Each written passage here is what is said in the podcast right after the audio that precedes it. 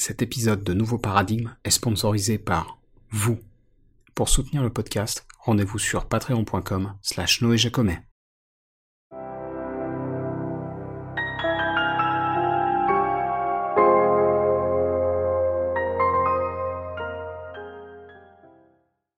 Salut à toutes et à tous, je m'appelle Noé Jacomet, vous écoutez Nouveau Paradigme, le podcast qui explore les problèmes et les courants de pensée qui parcourent notre société, sans tabou et sans préjugés.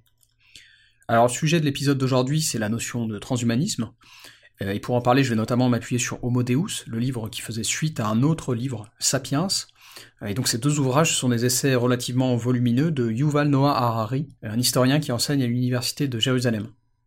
Alors avant qu'on se lance, j'aimerais vous inviter à réfléchir à un truc, euh, cette idée du transhumanisme, elle est vivement critiquée dans certains cercles, un peu comme l'est la notion d'eugénisme par exemple, et souvent les gens qui euh, critiquent ça mélangent un peu tout, euh, à savoir le génisme, le transhumanisme, la big tech, la big data, etc., comme si toutes ces choses, qui n'ont pas nécessairement de rapport entre elles, bah elles étaient intrinsèquement liées. Et donc là-dessus, il y a deux choses à dire. D'abord, non, il n'y a pas forcément de lien entre ces différentes choses. Et ensuite, généralement, ces procès euh, s'appuie pas tellement sur des arguments, si ce n'est des questions de préférence personnelle. En gros, le transhumanisme c'est pas bien parce que ça va à l'encontre de mes valeurs. Et ça, c'est pas un argument en fait. Euh, donc pour finir sur cette petite mise au point, si vous pensez euh, comme ça que le transhumanisme c'est intrinsèquement une mauvaise chose, bah, je vous invite à vous renseigner sur le sujet, notamment en lisant ce livre de Harari, Homo Deus, parce que c'est très complet et très bien écrit, et vous aurez du coup une vision un peu plus objective de la chose.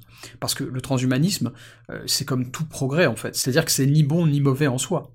Ou plutôt c'est à la fois bon et mauvais, puisque ça porte un ensemble de risques et d'opportunités, et que c'est en fonction des conséquences de la démarche qu'on pourra éventuellement dire si elle est bonne ou mauvaise.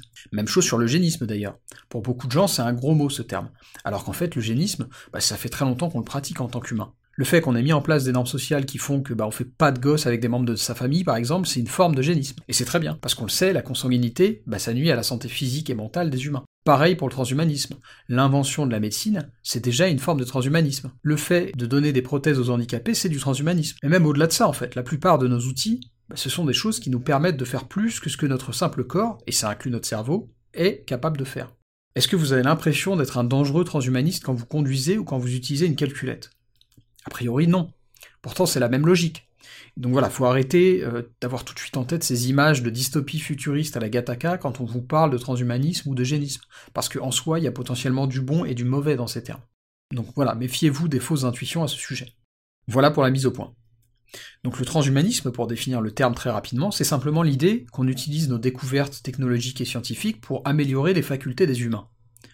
Alors l'un des points intéressants que soulève Harari dans Homo Deus, c'est qu'il invite à la réflexion déjà sur le terme, puisque le transhumanisme, comme son nom l'indique, il transcende l'humanisme, qui est lui-même le nom d'un autre mouvement intellectuel.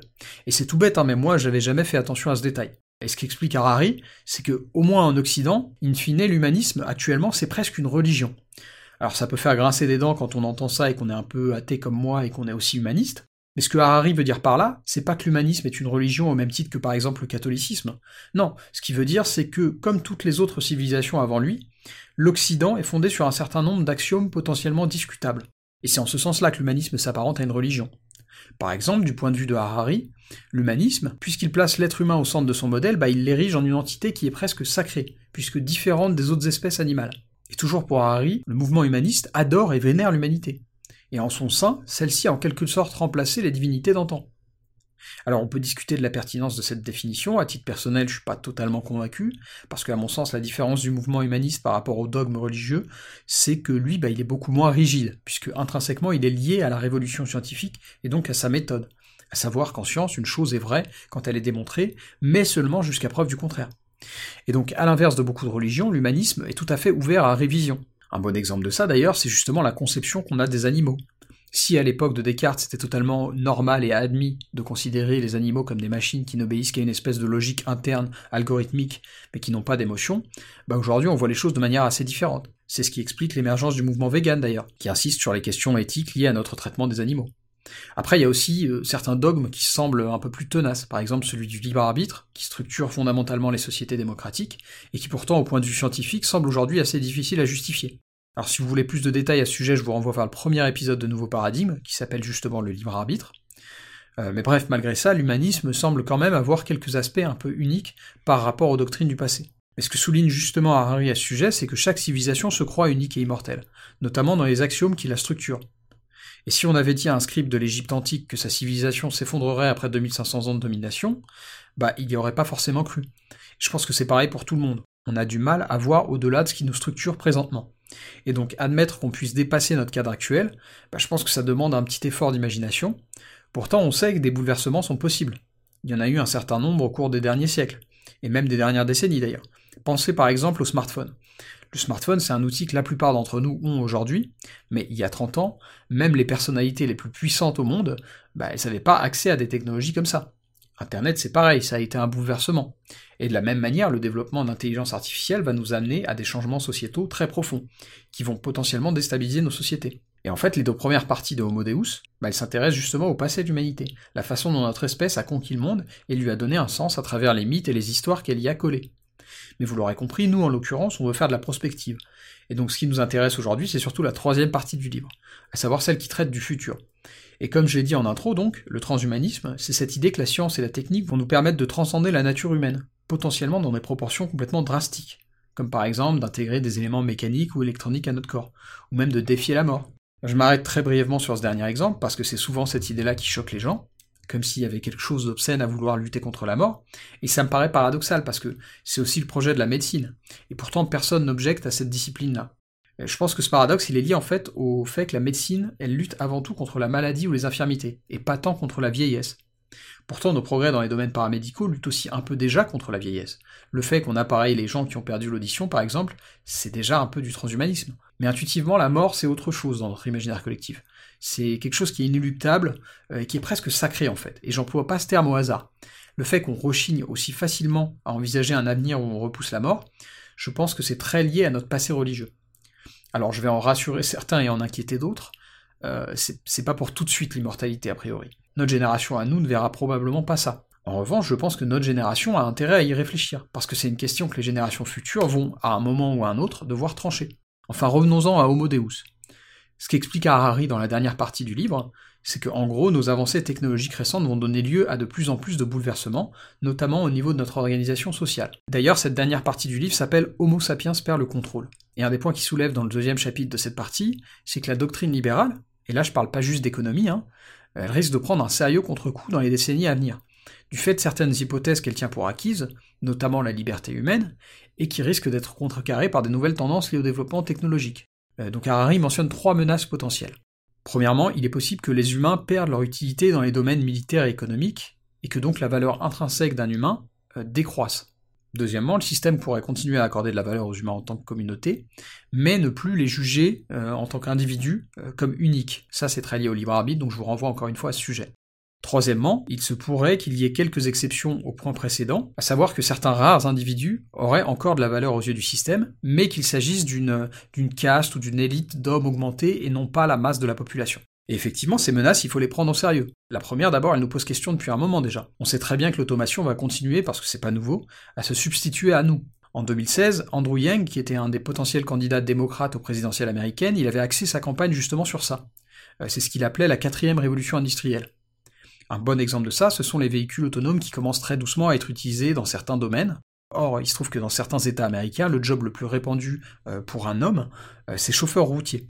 Alors je sais pas si Vandamme avait raison pour l'eau, a priori je pense pas, par contre des chauffeurs routiers dans 20-30 ans, il n'y en aura plus.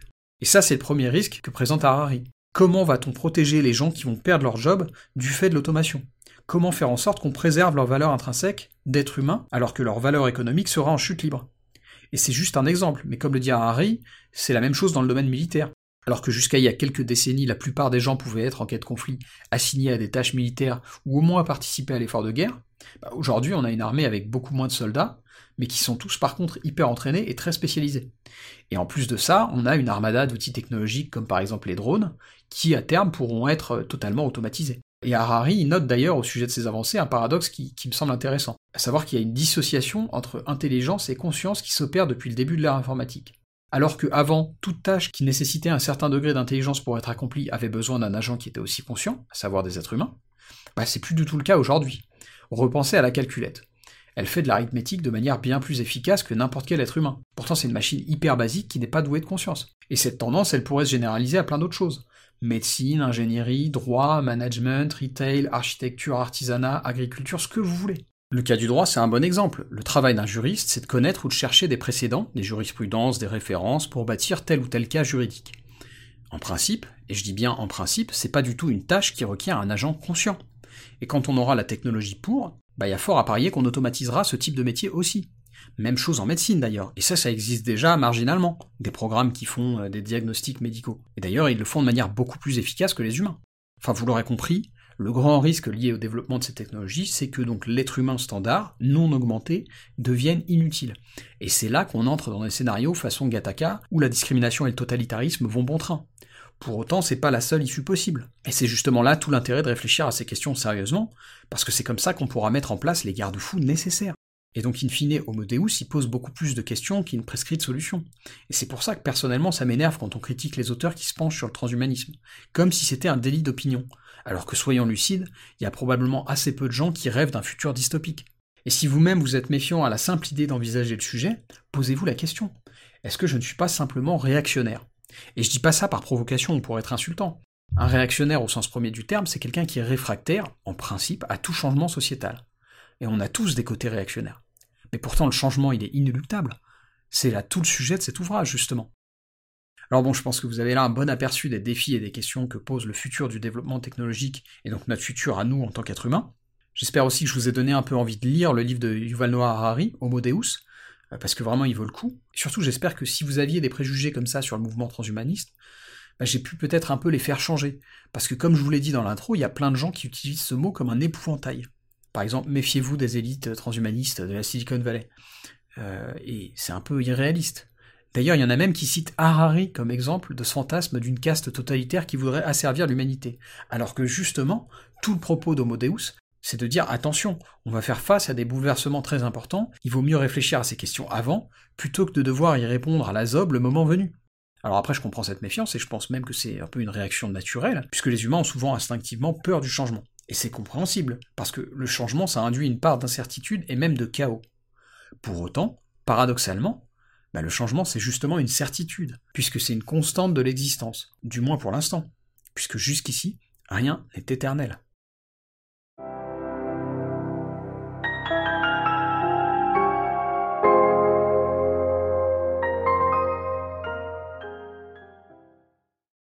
Si ce podcast vous paraît utile ou intéressant, il y a plusieurs façons de le soutenir. Vous pouvez le recommander ou le suivre sur Apple et Google Podcasts, Deezer, Spotify, YouTube, etc. Vous pouvez le partager à vos amis et vos proches sur les réseaux sociaux, ou même en parler sur votre propre blog ou dans votre propre podcast. Enfin, comme indiqué en début d'épisode, vous pouvez financer Nouveau Paradigme directement en vous rendant sur patreon.com slash noéjacomet. Et quel que soit le soutien que vous m'apportez, merci, c'est vraiment grâce à vous que ce podcast peut continuer à exister et se pérenniser.